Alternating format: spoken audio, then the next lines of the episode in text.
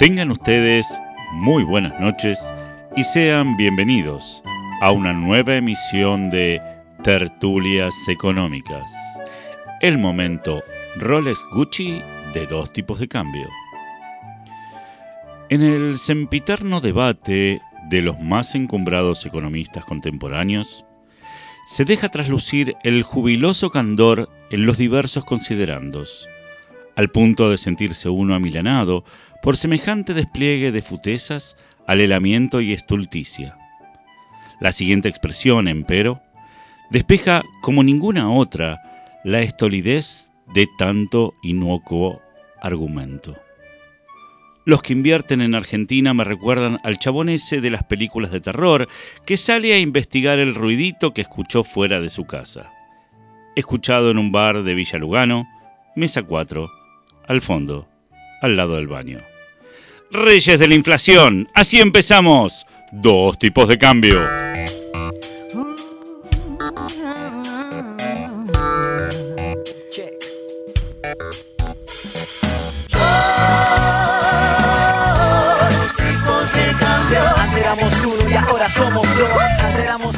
Bienvenidos, bienvenidos a todos tipos de cambio, bienvenidas también. Mi nombre es Pablo Javier Mira y quería compartir con ustedes una noticia que me enorgullece eh, enormemente. Eh, no sé si lo sabían, pero eh, me acaban de publicar un paper en un journal de mucha categoría, muy prestigioso con referíes anónimos, así que estoy recontra orgulloso y muy contento. No es algo común, les digo. Este, así que bueno, quería comentarlo con ustedes. Eh, les digo de qué se trata. Por favor, y decinos cuál es el journal. No, el ¿Qué tema, paper? El, el paper es sobre el problema de la creciente inaccesibilidad en la ciencia. Vieron que eh, es complicado el tema de la accesibilidad de la ciencia. Así que, Sí, es cierto, yo hace 30 años estoy tratando de acceder y todavía no lo logro. bueno, pero bueno, eh, el paper lo escribí y ¿Y accediste a la ciencia? ¿Y pudiste Muy bien. Exacto. Eh, lo único, bueno, eh, si quieren acceder al paper, que es lo que me tenían que preguntar, se los agradezco muchísimo, eh, pueden... Te pregunté cómo se llamaba. No. ¿Cómo, cómo se puede conseguir, Pablo? Gracias, Paul. Qué buena pregunta me estás haciendo. Gracias, Paul, Básicamente por tenés que...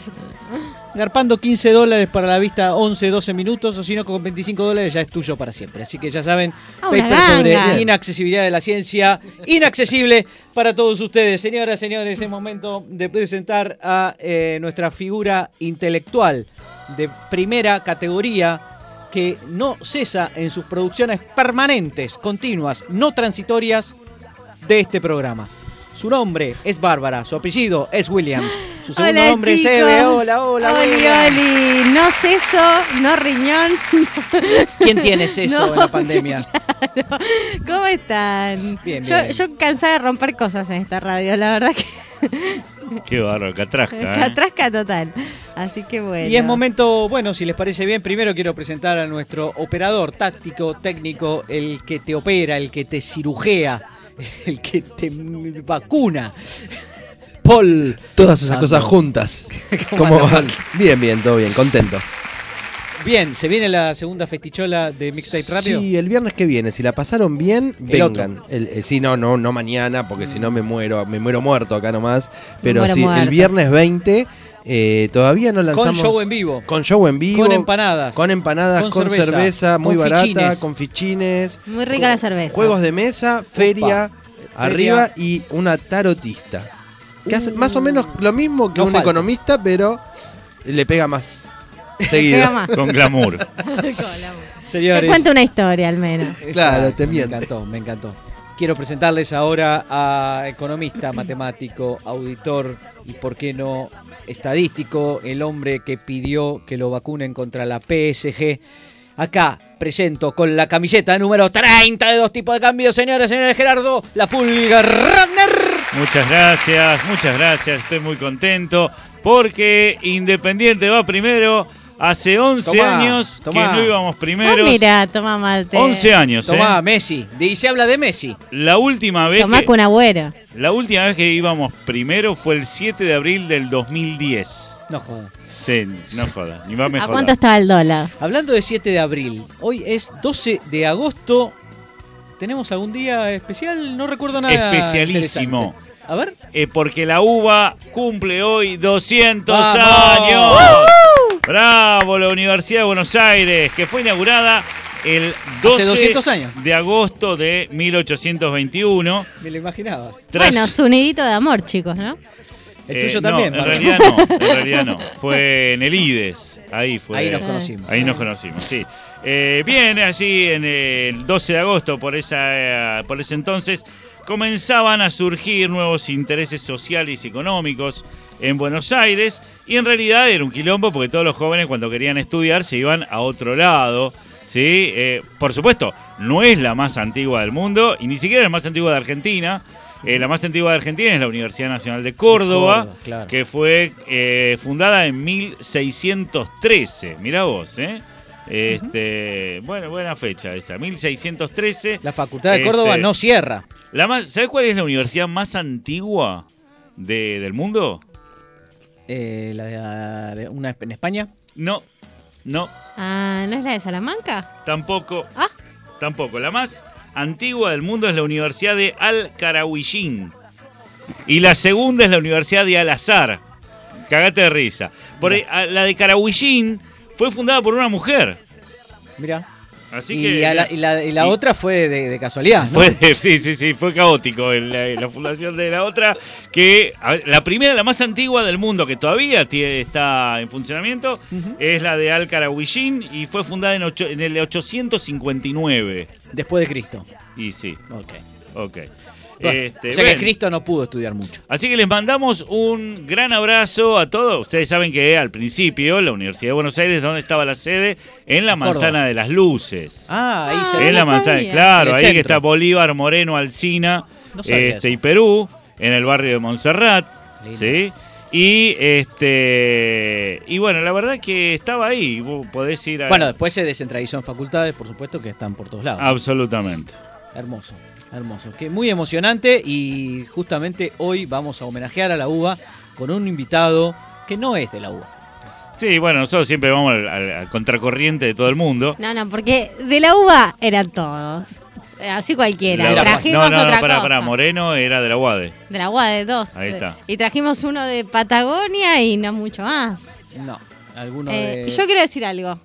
Que nos pueden mandar mensajes al 11 5952 0234. Lo voy a repetir. 11 5952 0234. La escalerita. Eh. Barbie, ¿qué pasó en las redes sociales? Mira, la verdad pasó. Nada. No pasó nada, te voy a decir la verdad, no pasó nada, porque hicimos una pregunta de, en relación con los, con los Juegos Olímpicos, a ver qué economista creían que podía ser un buen clavadista. Eh, hubo chistes que yo no comprendí, mala mía, perdonen. Pero vos Eh. a qué querías referir con lo de clavadista? No, quería que sean creativos. O sea que no Entonces acá o sea, no tenías idea de lo que No. habías preguntado. eh, no, me parecía que la gente tenía que aportar sus ideas. Para que- Loco, pónganse las pilas. Pónganse la, las hacen pilas. quedar mal a Bárbara. Entonces, yo acá, uno, este estuvo bien. Cualquiera que haya sido ministro de Economía. Después hay un chiste negro por ahí que no lo voy a decir. Y bueno, eso. nunca confíes eh, nunca confíes en la creatividad En el público. de nuestros especialmente nuestros si fueran creativos no nos escucharían Sí. Digo, fíjate la paradoja no este, una cosita más sobre la uva, te digo. Sí. Porque la otra vez, eh, cuando estuvo Arana, él habló de cómo empezó la carrera de economía, que no Sí. fue en el 58, sino que fue en el 53. Sí. Este, pero sí, cuando se inauguró la universidad, ya por 1821, ya había una materia de ciencias, de economía política en realidad. Sí. Sí, que, que estuvo, al principio lo dio Pedro José Agrelo, que dio la materia de elementos de economía política. ¿Sí? Mira vos.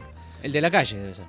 Eh, ¿Agrelo? Ah, sí, es cierto. Sí, la continuación sí. de Guayaquil. Eh, exacto. Mira vos. Eh, mira, fue el profesor de. Bueno, tendríamos que ir ahí a rendir homenaje cada vez que sea el día del licenciado en Economía. Siempre me pregunté cómo es el primer profesor, ¿no? O sea, el primero que tiene que dar algo que nunca le dio nadie antes y que por lo tanto él tampoco pudo aprender como estudiante, ¿no?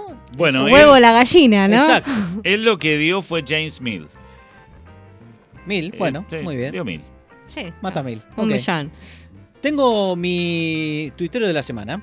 A ver. que tiene que ver con eh, la Universidad de Buenos Aires, porque creo que es gente de la Universidad de Buenos Aires, y tiene que ver también con la historia económica. Nos escuchan muchos historiadores económicos, por supuesto, y en especial de la UBA.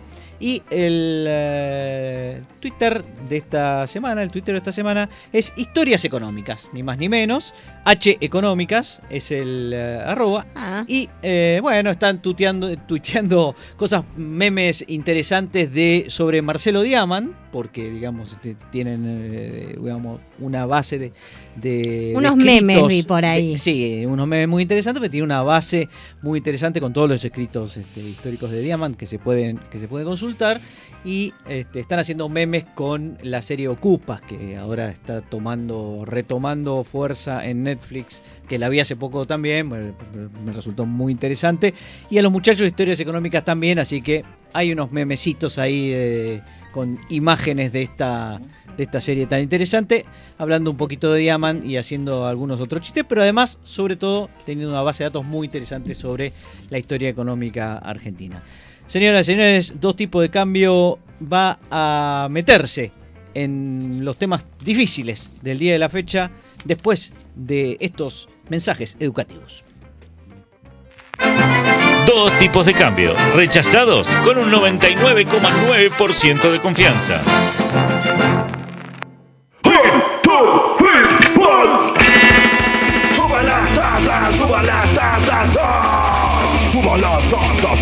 Las tasas, suba las tasas, ¡ah! suba las tasas, suba las tasas, suba las tasas, ¿lo escucharon? Suba las tasas, suba las tasas, suba las tasas, ¡ah! suba las tasas.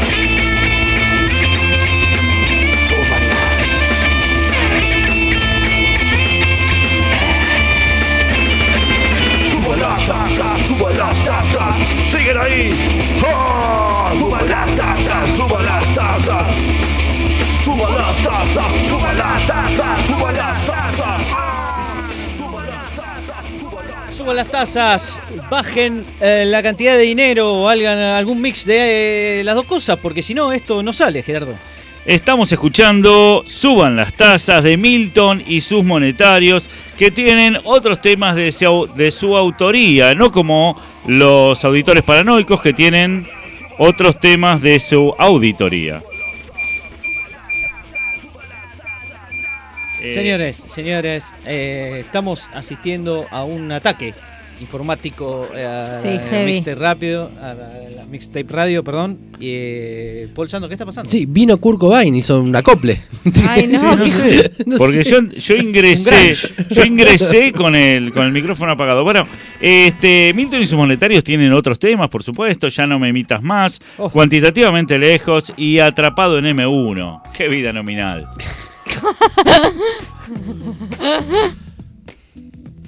Bueno, se vienen más temas de trap, ¿no? Tengo entendido, Barbie, Sí, próximamente. sí, sí, próxima semana o la Bien. otra, tranqui, queremos que, que se presente con, nada, con popos y platillos. Hoy tenemos eh, tenemos más música, Gerardo, con eh, Economía Redondita.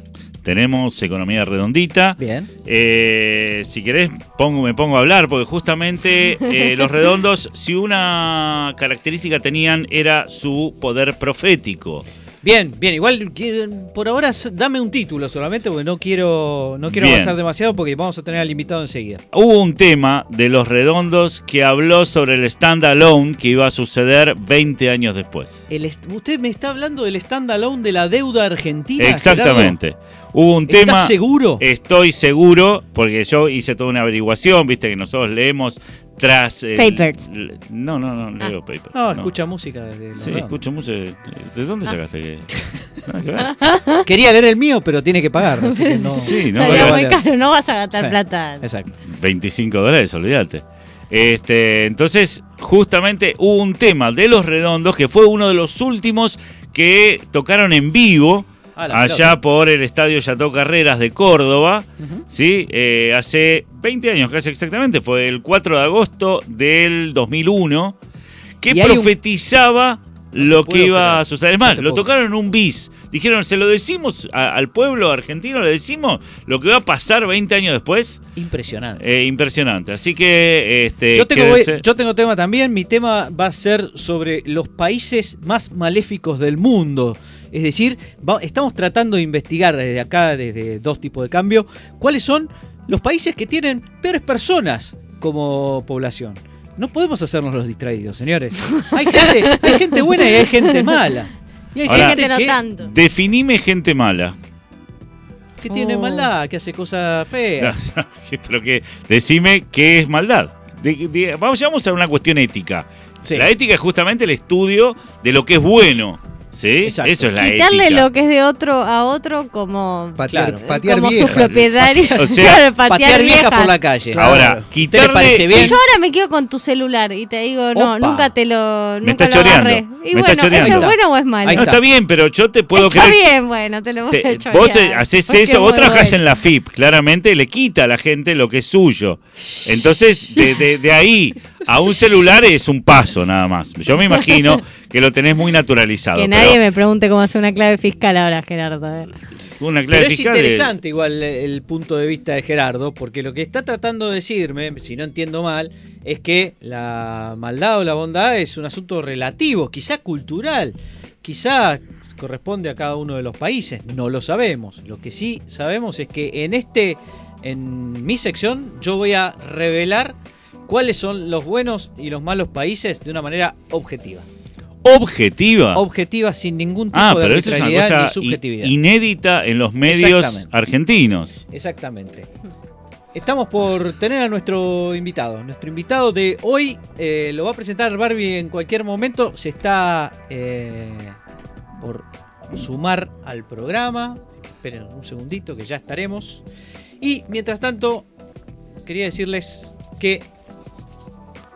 eh, Que no tenemos ni idea de qué podemos hacer mientras No, yo- esperamos al No, invitado. podemos hablar del invitado mientras tanto. ¿Por qué no lo presentabas, Barbie? Dale, lo voy a presentar. El invitado de hoy es un invitado que, además de que no fue a la UBA, es, Mm. es fue a la Universidad Católica Argentina.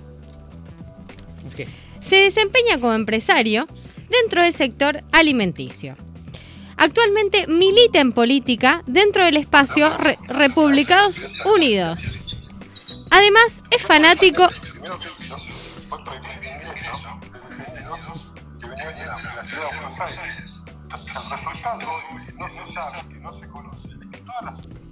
Dale. Además, es fanático del Torito de Mataderos y no duda en que Argentina puede convertirse en Australia. Con ustedes, Gustavo Lázari. Gustavo, Gustavo Lázari. Bienvenido a Dos Tipos de Cambio. ¿Nos estás escuchando? Estamos con problemas técnicos. hoy estamos con problemas técnicos. ¿Nos escuchabas, Gustavo? Señales, señales. ¿Estás por ahí? A ver, a ver, ahí está. No. Está, estamos ahí en medio de, de la duda. No, no emite. Gustavo, ¿nos estás escuchando? Te estamos viendo perfecto, ¿eh? pero no. Evidentemente no nos escucha él. Hola. Hola, Gustavo. Nos. Ah, no estás no escuchando. Está, no se está escuchando. A ver, a ver, un segundito. Perdón, perdón. perdón. Ahora sí, Gustavo, ¿no me, ¿me escuchás ahora? Hola. Hola, ¿me escuchás? A ver. Un segundito, ¿eh?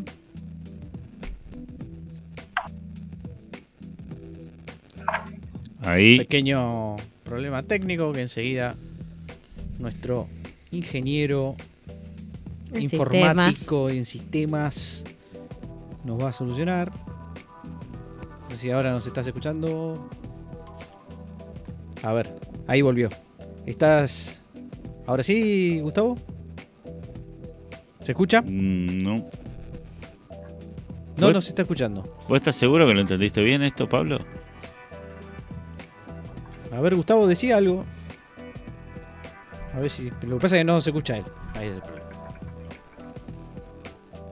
No. Sí, no, no, No, escucha, no no escucha, no escucha. A ver, un segundito. A ver si saco esto. A ver, a ver, a ver. Hola, ¿me escuchás ahí? Hola. Ahora sí. ¿Estamos, Gustavo? ¿No?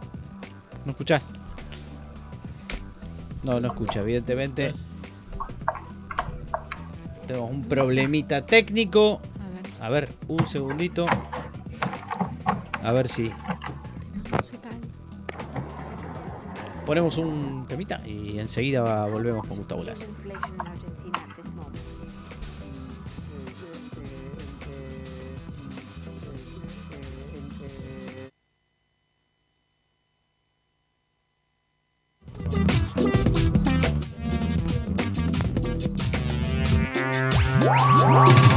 Me quiero ir, me quiero ir. No me hables de inflación, me quiero ir. Me quiero ir, me quiero ir. Las estadísticas son así, me quiero ir. Apágame esta entrevista. Respuesta está a la vista, me quiero ir. Me quiero ir, me quiero ir. Es un tema muy complejo, me quiero ir. Me quiero ir, me quiero ir. ¿Quién carajo es esta griega?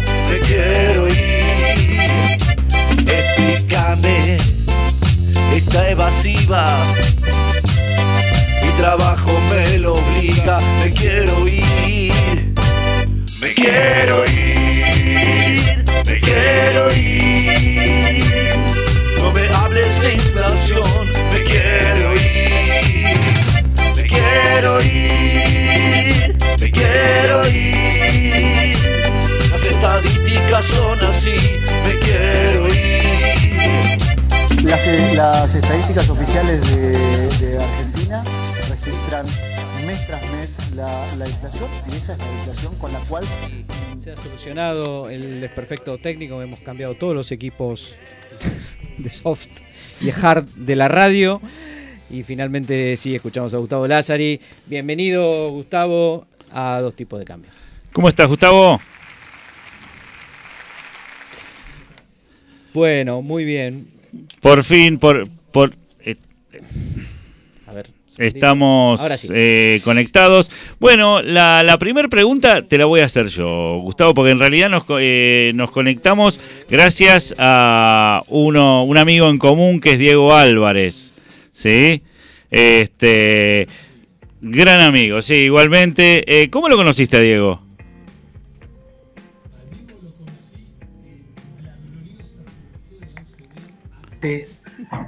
35, 40 años. Él estuvo, porque él fue a la UBA, él sí fue a la UBA.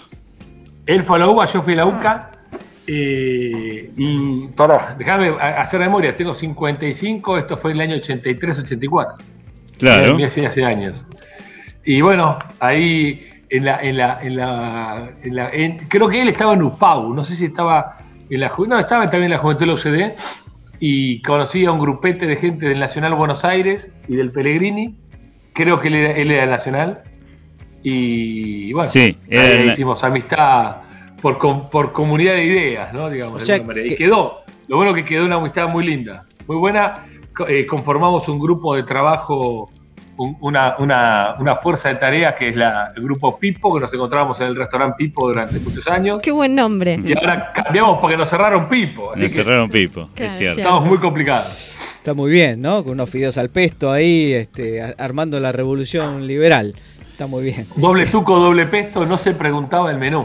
Gustavo, yo Era me así. quedé, me quedé pensando, mirando un poco tu, tu bio, ¿no? Si, si uno es libertario o liberal, digamos, a su manera, cada uno tiene sus, digamos, su Ajá. estilo, por supuesto, su, su, digamos, su estructura ideológica personal. Pero, digamos, vos a, su- a su vez sos eh, un hincha fanático del Torito de, Ma- de Matadero de Nueva Chicago. Y la, y la pregunta es, ¿cómo caería en la hinchada de Nueva Chicago que vos te pongas en el medio a decir, porque yo soy libertario y empieces, por ejemplo, a, no sé, tratar de ganar adeptos? ¿Cómo crees Mirá, que te iría? Primero, dos temitas. Y, y tocaste el tema, la, la víscera más sensible. Eh, pri- primero que Matadero es una república. Es Eh, Hay, cierto, hay- es hay cierto. mucho- hay muchos hinchas que dicen, no, es hinchada peronista. Bueno, Segundo, que yo te puedo asegurar que te vas a encontrar con más capitalistas que, no sé, que, que Henry Bueno, Ford, en, el, ¿no? en el fondo, todo. Todos son Todos capitalistas. son Ah. capitalistas. Algunos Eh, más. Y tercero, lo más importante, que Mataderos tranquilamente se podría separar del país, que, eh, con lo cual el que tendría un problema sería el país. Claro, eso. Porque, y te lo voy a decir con todas las letras, el, el núcleo más productivo del cono sur concentrado está en el barrio de Mataderos. Todo lo demás son medio parásitos. Así. Fuerte. Acá, declaración. General Paz. Emilio Castro, Escalada eh, y, y la Richeri, ahí tenés el núcleo más productivo de acá, por lo menos hasta San Pablo. Exportaciones de bienes y servicios de mataderos, comenzando ya. No, pues si tenemos, tenemos la, este me está cargando. Tenemos la industria frigorífica más grande de- del Ah, muy planeta. bien, muy bien, muy bien. Entonces, eh, producción, producción de arte, los grandes artistas salían de la renga. No, no, acá es algo, eh, no es joda. Eh, no Y, transable. y- y- y- y después tenemos el polo deportivo, después de New Soul Boy de Rosario, que sacó a Messi, más importante en la Argentina. Olvídate. Muy bien. Impresionante. Eh, Me eh, convenciste. Gustavo, una, una pregunta que tiene que ver con eh, esto de que, bueno, desde el libertario obviamente siempre vemos mucho más la parte racional. Ahora, una situación en la vida diaria donde la racionalidad arruine todo. O donde la racionalidad resuelva todo. Las dos cosas. A, a ver, eh, que la racionalidad resuelva todo. Eso no, está claro. No, ¿No? No. Ah, mira. no, no, no, no, no. no. A ver, eh, uno, eh, yo soy libertario, liberal. Yo soy liberal posta, me defino. Sí. Eh, posta es de verdad, eh, y de verdad en temas concretos. A mí me gusta mucho el, el- el- quizá la explicación de Alberdi que dice en algún momento que la libertad es como una pala. Es, es un insumo para resolver un problema que es el problema de la pobreza. ¿Ok? Ujú. Yo no, yo, yo soy. Eh, el artículo más lindo de la Constitución es el 19, el que reserva las acciones privadas a Dios y a tu conciencia. ¿Ok? O sea, vos querés eh, autopercibirte estación de ferrocarril, es un problema tuyo. No podés imponérselo a los demás. No soy una estación de ferrocarril. Yo me percibo como, como Brad Pitt. ¿Vos sabés que El mercado no falla, no sé. Algo, algo Esto es radio, tranquilo. transmito mal. ¿No? Eh, yo entiendo que la libertad es un valor espiritual, es un valor humano en el fondo, pero además es muy productivo. Además es el valor que nos saca a la gente de la pobreza. O sea, eh, no, me, no, no, no me uno a la libertad solo por un tema utilitario. Me uno por el artículo 19. Me encanta el dicho, detesto lo que decís, pero daría mi vida para defender tu derecho a decirlo. O sea, esa es la médula del liberalismo. Pero además es, es de alta productividad. Entonces, eh, cuando vos decís racionalmente la libertad, ¿en qué te ayuda? En que sacás gente de la pobreza, rápidamente. Es, es el mecanismo más eficaz para hacerlo. ¿Ok? Eh, ahora, perdóname, sí, sí, perdón. es profundamente emocional. Quiero sacar gente de la pobreza porque necesito hacerlo desde la emoción. No tengo ninguna base racional para hacerla. La hago por la, por la empatía, loco. Quiero que estés bien. A mí me vuelve loco. Me encanta cuando ando, yo ando mucho por la calle, hago 200 kilómetros por día.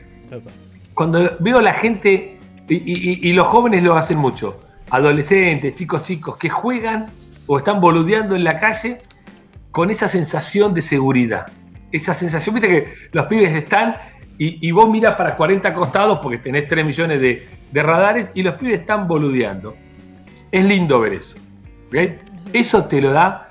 eh, a mí me gusta ver a esa gente bien y me gusta que esa gente en algún momento cuando se acuesta en la casa tenga la, la misma cama que tengo yo y el agua caliente que tengo yo y una comida y acá un quesito que, que, que- no lo como delante de ustedes por educación y pueda darse e- ese lujito, ¿ok? Eso es empatía emocional. A mí, la verdad que racionalmente no, no, me, no me suma ni me resta, me suma porque puede ser un eventual cliente y aumenta mi flujo de fondos, qué sé yo. Pero eh, es empatía emocional, quiero ver a la gente bien. Por eso no, no, hay, no tengo explicaciones que solo lo racional pueda resolver. Gustavo, una de las frases que, digamos, resuenan en, por ahí que has escrito, que has dicho eventualmente, o que es que consideras que Argentina sí puede ser Australia, ¿no? Entonces, digamos, la, la primera pregunta que se me ocurre es, Em, ¿Australia es una- un ejemplo libertario en el mundo? ¿Te parece que lo es? ¿O es una frase que no tiene que ver con la ideología libertaria específicamente? Es muy linda la pregunta. Eh, no fui a Australia, pero te voy a decir Ah, algo. empezamos ahí, la empezamos. base, Pero es no. Pero la base de estos países, está bien, para, tampoco los socialistas fueron a, Noruega, citan el ejemplo noruego porque, con las letras que tienen nadie puede comprobar un carajo, así que no digamos cosas. Pero eh, el, el tema es este. Eh, yo estos países los divido, a todos los países, y mismo los periodos históricos. Me gusta mucho la historia, no soy perfecto historiador, ojalá lo fuera, ¿no? Eh, pero eh, lo divido en, en el- en- en el fondo y la superficie. ¿ok? Entonces, en el fondo estos países son altamente capitalistas y altamente liberales. ¿ok? En el fondo nadie discute en Suecia que la iniciativa privada tiene que tener ciertos grados de libertad, que los precios no se tocan. Yo siempre digo lo mismo, tengo un ejemplo, me gusta el ejemplo estúpido porque me divierten a mí. Yo di clase de economía 20 años y siempre tuve la suerte de dar economía. No, no, no, no, por favor. Di seis meses y fue un embole atómico. Muy racionales eran. No, en la UBA, Ah, la- en la Cámara de Comercio, en UCES, siempre le di a gente que no quería estudiar economía. ¿tá? Con lo cual es, es mejor, es mucho mejor. Es mucho mejor. Me gusta hablar con. con- yo me divertía más, qué sé yo, no sé. No sé qué es mejor y qué peor, no importa. Para mí fue mejor. Pero, ¿a qué voy? Déjame darte el ejemplo este. Vos decís, Suecia es un país socialdemócrata casi de izquierda durante muchos años. Ok, no hay un cheque rechazado desde la época de los vikingos. El sistema capitalista funciona. No hay controles de precios salvajes desde eh, el gorgojo Eric el Rojo. ¿Ok? Entonces, la base es altamente capitalista. En la superficie, una vez que tienen guita, hacen agenda sueca. Entonces, hacen cosas progre, ¿viste? Eh, hasta en algún momento hicieron sistemas de seguridad social muy generosos y Australia debe tener regulaciones ambientales terribles que yo me volvería loco, ¿ok? Pero son cosas de rico, que después cuando no alcanza la guita, lo primero que hacen, che, campeón, vamos a bajar esto, ¿viste cómo dice Charlie García? Un día volverá a las fuentes, no creo que pueda dejar de protestar. Bajás a, bajás a la esencia, ¿ok? La Argentina, ¿qué le pasó? La esencia nunca fue abiertamente liberal. En la generación del 80 Entiendo. no dejábamos de ser un país colonial español, pero teníamos una superficie que nos dio una polenta terrible. Cuando hubo que bajar a las fuentes, en los 30, volvimos al estatismo. No consolidamos la superficie que se había insertado en la Argentina. Es un tema copado. Yo lo hablaba mucho con García Hamilton, falleció lamentablemente, pero es un tema muy copado. Argentina nunca llegó a ser en esencia un país liberal. Sí. En Argentina, digamos, la, la versión más extrema, si vos querés, del- de, de- de lo libertario, de, digamos, el liberalismo extremo, llama- austríaco, co- como lo quieras llamar, hoy está representado por Javier Milei, expert, quizá, digamos, eh, Iván Carrino, bueno, estuvo en el programa, qué sé yo. Este, digamos, ¿cuál de estas versiones te representa mejor o tenés versión propia? Sí, mira, Argentina primero que tiene una gran suerte, y eso me lo hizo ver un amigo peruano, que me dice, ustedes se pelean, pero son 20. Nosotros nos peleamos, somos 4. ¿Ok? Y cuando sos 20, y sos más de 20, porque nombraste 4, pues te puedo nombrar Sí, sí, este sí. Barnes, Potorno, Giacomini. Hay un montón de tipos que, eh, Adorni, que van a los medios, bueno, López Murphy, obvio, Sí. y tenés mujeres, tenés Diana Mondino, es una, una, una, una batería impresionante. Eh, cu- cuando vamos a los medios, somos, y esto muchos se enojan por lo que te voy a decir ahora, yo tengo visión industrialista, para mí la vida es todo muy marginal. ¿no? Eh, Otro convivo esto. No, no, sí, obvio, por supuesto. Eh, lo que no quiere decir sustitución de importaciones, ese tipo de cosas. Eh, eh, yo me imagino como si fuésemos productos en la góndola de un supermercado. Hay para todos los gustos. ¿ah? Entonces estás enojado con el sistema, estás ahora, si querés, en una versión nacionalista católica, agarras a mi ley.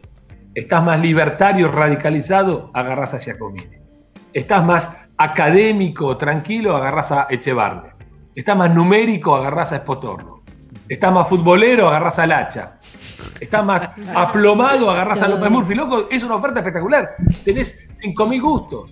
¿Me entendés? Entonces, eh, la pregunta era con quién me sentía más, más, más, Más Sí, sí, representado. Pero la estás Yo contestando. creo que hoy son, son etapas, etapas de la vida. Yo en un momento eh, eh, eh, yo me sentí, era, era muy amigo de Javier, después se enojó conmigo por una boludez. No. Se enojó con, Eh, ¿con va, quién no se un- enojó, además. Yo estoy Eh, esperando que se enoje con un- nosotros. Sí, sea, no, no va a pasar, va a pasar. Pero no, no, el tema es, para mí es una huevada, para él es un tema importante. Yo respeto que para él sea más impo- un tema importante. Para mí, yo me respeto que también sea una huevada. Pero cosas que pasan en estas cosas, no, no, no, no es grave. Eh, el punto es este. Eh, eh, o no viene al punto, no es que no sea grave. No, no, no, no, quiero alargar el tema. El punto es este. Hoy me siento más representado, hoy, 2021, por Ricardo. ¿Por qué por Ricardo López Murphy? Porque es la combinación entre la seriedad que el problema tiene hoy la Argentina, el conocimiento técnico, para mí intachable, y la trayectoria intachable, y la capacidad de jugar a lo eh, Busquets, de cinco para todos lados. ¿ok? Entonces Ricardo tiene un buen diálogo con, con Javier, y tiene un buen diálogo con Esper, y tiene un buen diálogo con Echevarne, y, y está más allá de, de- de- de la pelea boluda. ¿ok? Per- perdona por la palabra, la pelea pavota. Eh, hoy me siento más por ese lado. Ideológicamente, yo soy liberal clásico, yo soy Alberdi. Ah, no soy Alberdi, intento, eh, soy, eh, emulo Alberdi, ¿no? Eh, de hecho, vivía sobre la avenida Juan Bautista Alberdi y mi hijo se llama Juan Bautista, pero no tiene nada que ver. Sí, no tiene nada que ver. ¿Sabes, lo que, ¿sabes por qué me, me vuelve loco Alberdi, más allá de sus aportes? Porque el tipo pensó el país cuando no estaba. Que es lo más Porque vos difícil. ¿no? dijiste, es lo más difícil, vos dijiste, che, querés ser Australia, fíjate que Australia. Bueno, agarras Google y decís qué país me gusta, empezás a hacer el, el rompecabezas, ¿ok? Eh, no el rompecabezas que hace el gobierno, el gobierno este es tan divertido. El kirchnerismo, si no existe, lo inventamos, ¿eh? Porque es de lo más divertido que hay. Este, yo te, ¿Sabes cómo te defino este gobierno? Agarrar, ¿viste los rompecabezas de mil piezas? Que en el fondo las piecitas son todas iguales. Bueno, agarrá uno que sea la imagen de Mickey, la imagen de la Torre Eiffel, la imagen de una estrella, el firmamento, un barco y un, y un paisaje. Los mezclás y las piezas vos las vas a coincidir. Ahora lo que sale es una, una cagada grande como la casa. Porque no te va a salir el dibujo original. Pero es de kirchnerismo, ¿viste? Lo ponen a rollo, lo ponen al otro de la cámara, un montonero asesino de los 70. Hacen toda una mezcolanza. Claro, lo que queda es una defecio atómico. Bueno, no importa, un chiste, una, una Y, cargada para Gustavo, y, Pero- Gustavo, de ese lado, entonces, de ese lado, ¿con quién te sentirías más como para decir, bueno, voy a tomar un café? Por lo menos voy a tomar un café. O sea, eh, Pablo te preguntó por eh, los... Claro, preferentemente, economista. Porque este es un Claro, del de- lado K, no, del lado tengo K. re buena relación con todos, con un montón. Mm. Eh, pará, hay un pibe que es buenísimo, es un buen tipo. No me acuerdo Le el tengo nombre. Un gran cariño. Eh, pará, no, no. Es, Amigo de toda la vida. Da- Damián Lercher. Damián. Eh, Lercher o algo así. Un pibe que está. eh, No lo conocés. No me acuerdo del apellido. Pero Damián lo conozco en el C5N. Ok. Agustín Datelis. Ah, Agustín, sí. Son, son tipos muy. A ver, le tengo, le tengo. eh, eh, apre- no, lo, no lo conozco, pero he debatido con él. Sí. y No, no, no, no tengo amistad. Con estos dos me sentiría, me, me siento, lo he hablado, nos cruzamos a veces, eh, hablo con eso. Hago como Vidal, que se whatsappea con Máximo. No, no, tanto no, pero eh, he, he intercambiado.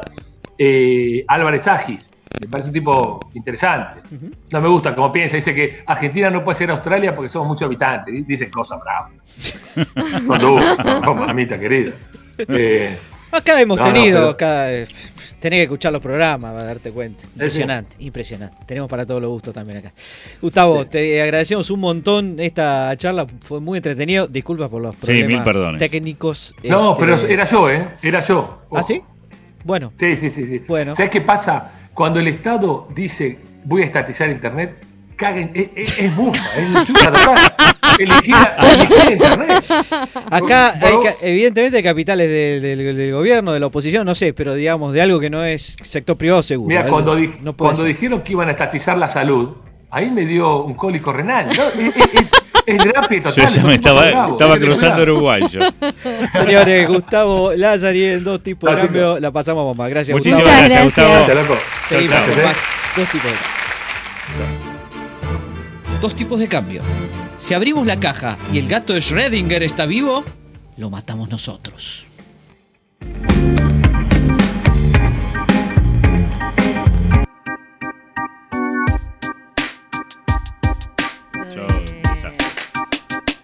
Dos tipos de cambio. La base Marambio. No, estamos acá en Capital Federal, eh, Ciudad, República de Caballitos. Mi nombre es Pablo Javier Mira. Sigue dos tipos de cambio después de Gustavo Lázari. Gerardo, querido, eh, ya que hablamos de música, economía redondita. Economía Redondita es una nueva sección que hemos inaugurado este año y vamos a hablar, eh, porque la cuestión de qué se trata esta sección, vamos a explicarle a, a aquellos que nos escuchan por primera y seguramente por última vez. Eh, se trata de una sección en la que eh, dejamos traslucir, realmente desciframos las letras de los redonditos y damos a entender, y en definitiva descubrimos, que todos tienen un trasfondo económico. Y esto tiene que ver con una profecía allá por el 2001, hecha por eh, la banda Patricio Rey, sobre eh, la situación que está viviendo actualmente Argentina respecto a su deuda y su situación actual de standalone. Y ellos, para esa profecía, escribieron un tema que se llama Un ángel para tu soledad. Un ángel para tu soledad. Claro, que tiene que ver con esto. Sí, sí, no, ellos cantan mejor, este, te pido por favor. Eh, y vamos a ver, vamos a ir un- eh, repasando la letra, como para que ustedes, bueno, basta. Eh, para que ustedes vean cómo eh, se vería venir esto. Es decir, ellos veían que se iba a venir una situación fulera con la economía en general y con la deuda. Por eso, un ángel para tu soledad, ¿entendés? Standalone tiene que ver con eso, ¿entendés? Puede ser. Este, eh, tenía que ver con eso. Bueno, la letra empieza con ya sufriste cosas mejores que estas. Acuérdense, eh, esto fue inaugurado el 4 de agosto del 2001, es decir, se estaba viniendo la gran, la gran debacle. Faltaban algunos cuatro meses, más o menos cuatro meses y medio, para que estalle todo. Pero bueno, ellos ya lo veían venir y eh, dijeron, bueno, ya sufriste cosas mejores que estas. Y dijeron, y vas a andar esta ruta hoy cuando anochezca. Obviamente es una figura metafórica esto de que anochece, que se pone cada vez más negro. ¿sí? Vas a andar esta ruta que te va a llevar hacia la noche. ¿No? Tenía que ver con esto, a la noche económica, por supuesto, que no es llena de eh, buenos augurios. Bueno, tu esqueleto te trajo hasta aquí, con un cuerpo hambriento veloz, es decir, que velozmente íbamos a pasar hambre. Esto se vio venir en los años que siguieron. Este, y aquí, Esqueléticos quedaron muchos, por otra parte. esqueléticos quedaron muchos. Y dice, y aquí, gracias a Dios, uno no cree en lo que oye. Fíjate la posverdad. Uno Claro, ya no cree en lo que oye. ¿Entendés? Vos escuchás cualquier cosa y decís, no te creo. Mirá vos cómo la tenía, ¿no? Increíble. Y bueno, y después viene Ángel de la Soledad, es decir, el país como un ángel que va a estar stand alone, va a quedar solo. ¿Sí? Ángel de, para tu soledad y de la desolación. Bueno, no, no necesita explicación Clarísimo. desde la economía. Preso de tu ilusión, vas a bailar. O sea, te vas a ir al boliche porque no te queda otra que ir a bailar. A bailar, bailar, dice, ¿viste? Sigue la letra en ese sentido. existe. Es tan simple así, no podés elegir. Este, o sea, no tenés elección, tenés que, esto va a venir Hay que así. pagar o pagar. Exactamente. Claro que no siempre, ¿ves? Resulta bien, te dice. ¿Viste? Que no siempre resulta bien. De hecho, nunca resultó bien. Siempre nos fue para el orto. Este, atado con doble cord- cordel. Esto se refiere a todas las controles que hay, a regulaciones que siempre estás atado por todos lados. No puede hacer, subís el, el déficit eh, monetario, pedís Los dilemas, claro, los Los dilemas dilemas. macroeconómicos. No querés girar, obviamente, que no querés girar al exterior, ¿entendés? Porque no No tenés girar dólares. guita, claro. Mañatado, no tenés dólares. Este, querés faulear. O sea, querés eh, eh, achar a cualquiera que pase por ahí. ¿sí? Claro, para conseguir guita. Y a remolinar. Encima querés generar una- un remolino como si no tuviésemos suficientes catástrofes ya. ¿No? Bueno. Eh, medís tu acrobacia y saltás. Tu secreto es. La suerte del principiante no puede fallar. Bueno, falló. ¿Sí? Falló. O sea, eh, o sea, el tipo diciendo, bueno, vos la vas a jugar siempre con cosas nuevas porque total el principiante le va a ir bien. Sí, bueno, falló. Todo falló. Alguna vez quizás se te va la mano. Bueno, siempre se nos va la mano. Sí, siempre, pidiendo, Sí. pidiendo más. ¿no? Pidiendo más, emitiendo más, haciendo más, este, poniendo más impuestos.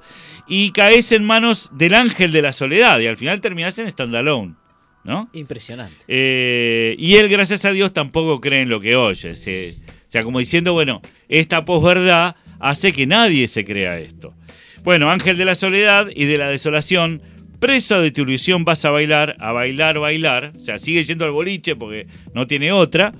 Eh, por mis penas bailar y por tu soledad. O sea, él dice, son mis penas también, lo que le pasa al país, a este ángel, ¿sí? Bueno, me pasa a mí también. vos estás seguro de esta interpretación. Totalmente. No tiene nada que ver con otra cosa, ni con algo social, ni con los pibes que van a escucharlo a los redondos. No tiene nada que ver con eso. Increíble, ¿no? Eh, Después de tanta gente que ha evaluado las letras del Sos un filólogo.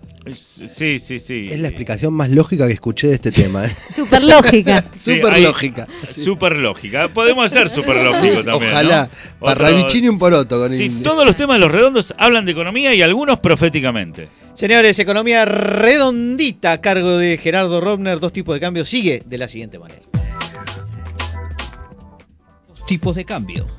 Una solución de esquina exactamente a mitad de cuadra.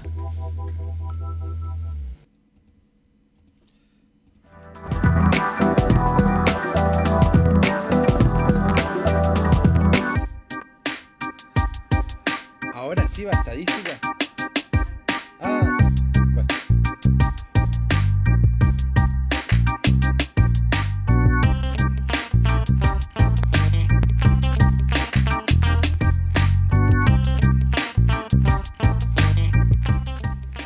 Bien, estamos escuchando el nuevo tema de los incejados, eh, que son melódicos en promedio, y hablando de estadística, mm, Pablo nos va a presentar ahora la estadística de los países más maléficos. Los países más maléficos, Gerardo, exactamente. eh, dijimos que teníamos una medida objetiva de qué países tenían. Me interesa. Sí, sus peores habitantes.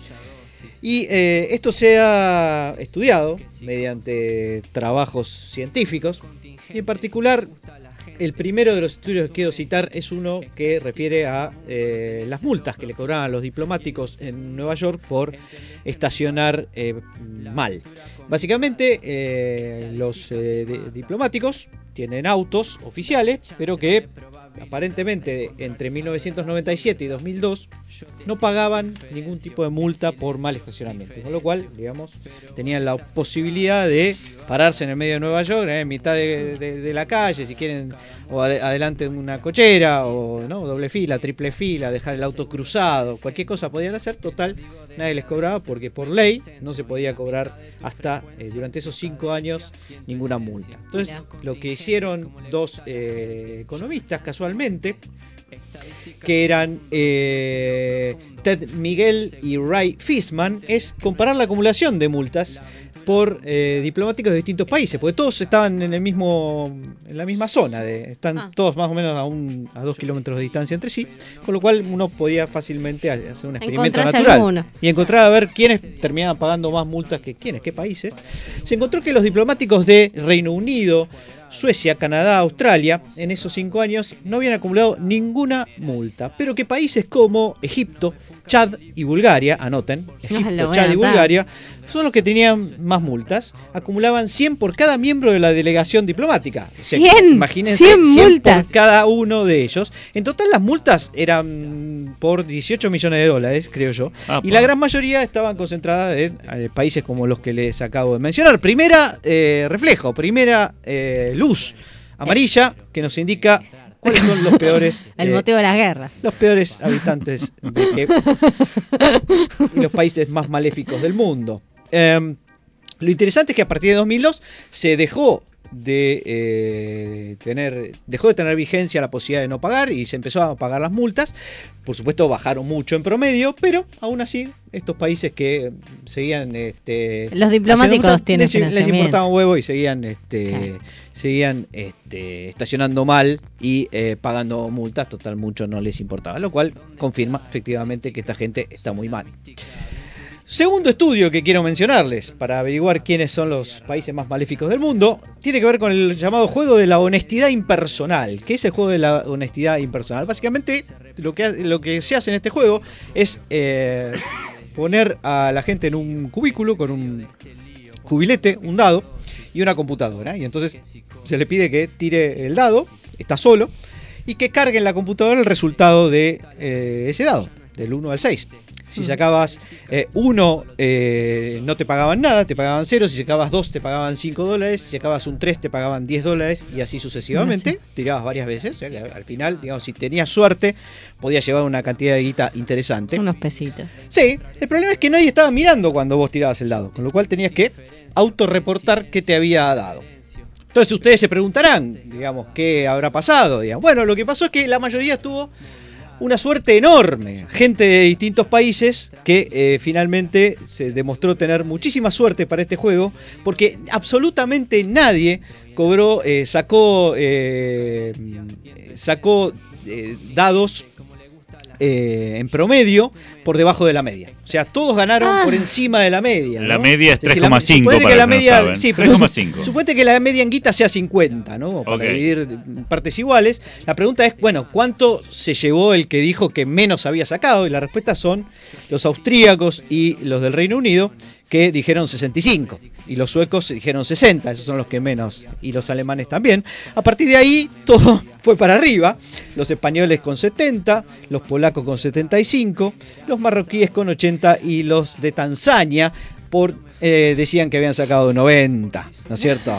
Pero qué suerte que tienen Pero estos quizás tiene muchachos. mucho tarro, ¿eh? Argentina no estuvo, no hubo argentinos acá, así que bueno. Hubiéramos sacado el Pero lo que queda 100. claro es que hay los países que están allá arriba y a la derecha, Marruecos, Tanzania, eh, Vietnam, Kenia y, eh, y, ¿por qué no?, China y Colombia, representando a América del, del Sur, son efectivamente los países más maléficos en términos de deshonestidad.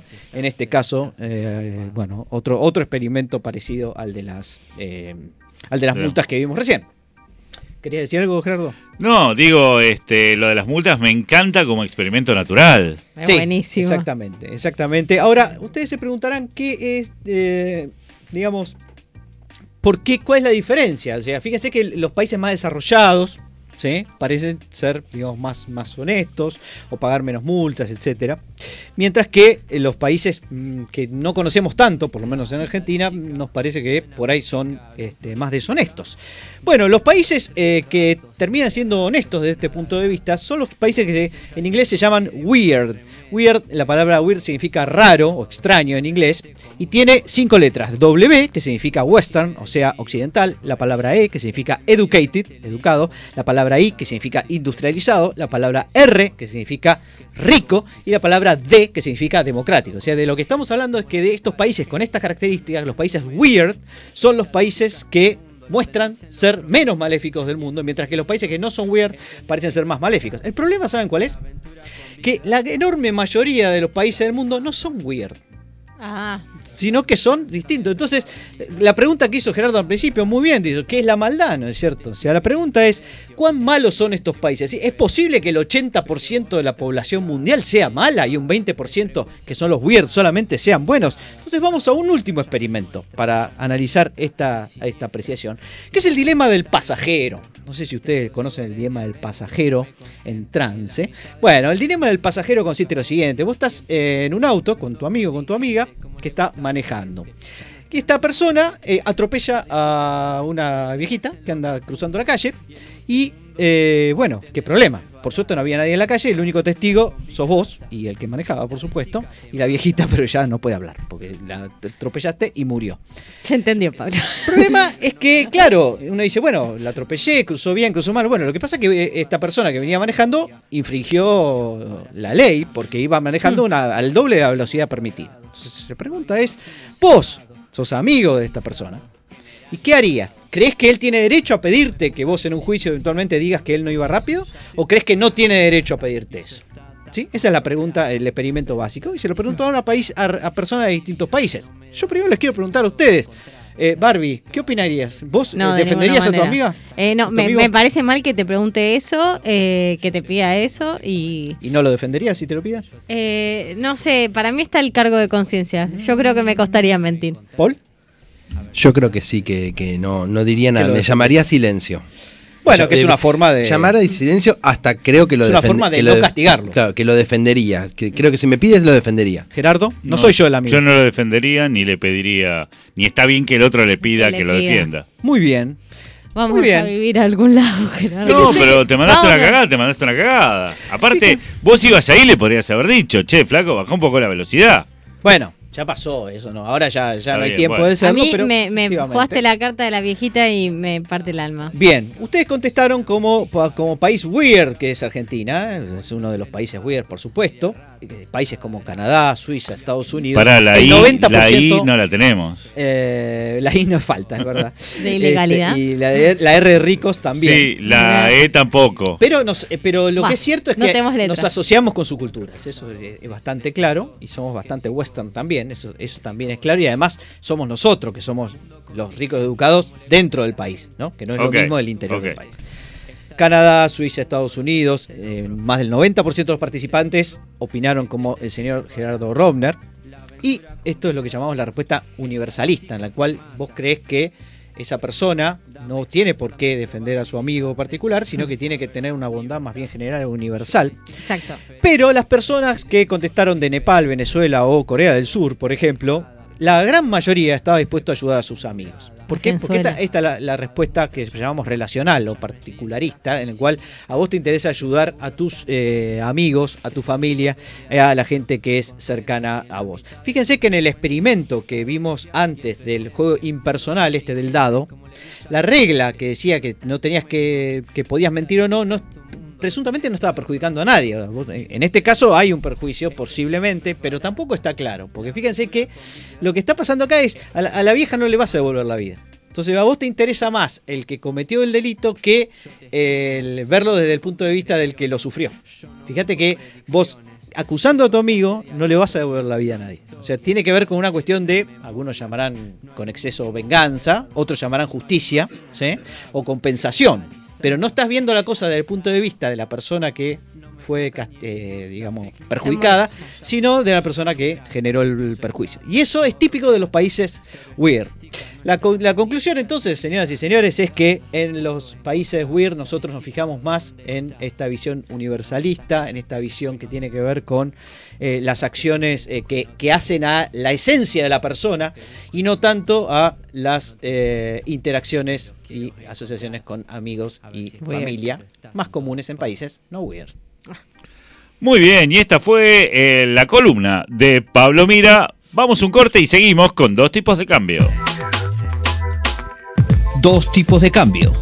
Una solución de esquina exactamente a mitad de cuadra.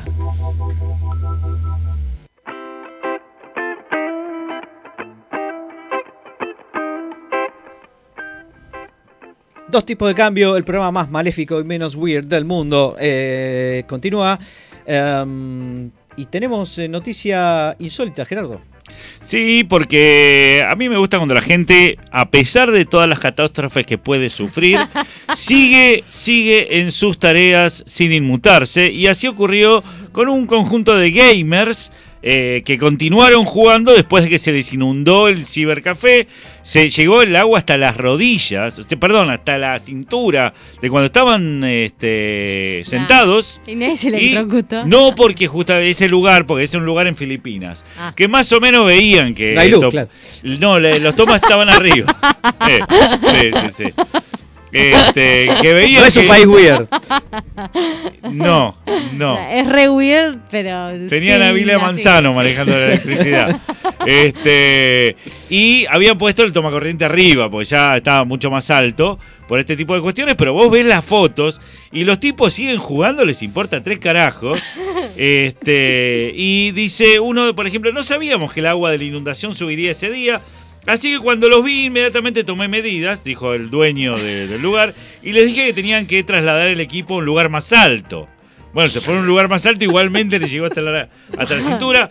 Este, afortunadamente todos los cables eléctricos de la tienda estaban por encima del nivel del agua, porque si no hubiese sido una catástrofe. Pero me encanta cuando la gente dice, no importa, sigamos muchachos, sigamos. El Titanic, los músicos del Titanic, ¿eh? Sí. Sí, acá lo veo. Como A esa foto músicos. del tipo que está en la pileta con los amigos y pone un equipo de audio y lo enchufa en una zapatilla que está flotando en el agua. En una ojota, en una ojota. Arriba de un ojo. Arriba de una ojota, Dios mío, Dios mío. Bárbara Williams les va a dar el consejo de la semana para que puedan soportar a esperar el próximo programa de Dos Tipos de Cambio. Que se miren una serie alegre antes de irse a dormir. Paul Sandor, ¿qué tienes para nosotros? Que, que seamos un poco más weird. Qué lindo, Me Gerardo. gusta. Eh, si no quieren tener problemas energéticos en el verano, no compren aire acondicionado. Y yo les digo que no hace falta esperar siete días porque pueden escucharnos en Spotify todos los días de manera repetitiva y permanente y continua para ser un poco menos weird y más amigos de nosotros. Señores, hasta el jueves que viene con más. Dos tipos de cambio.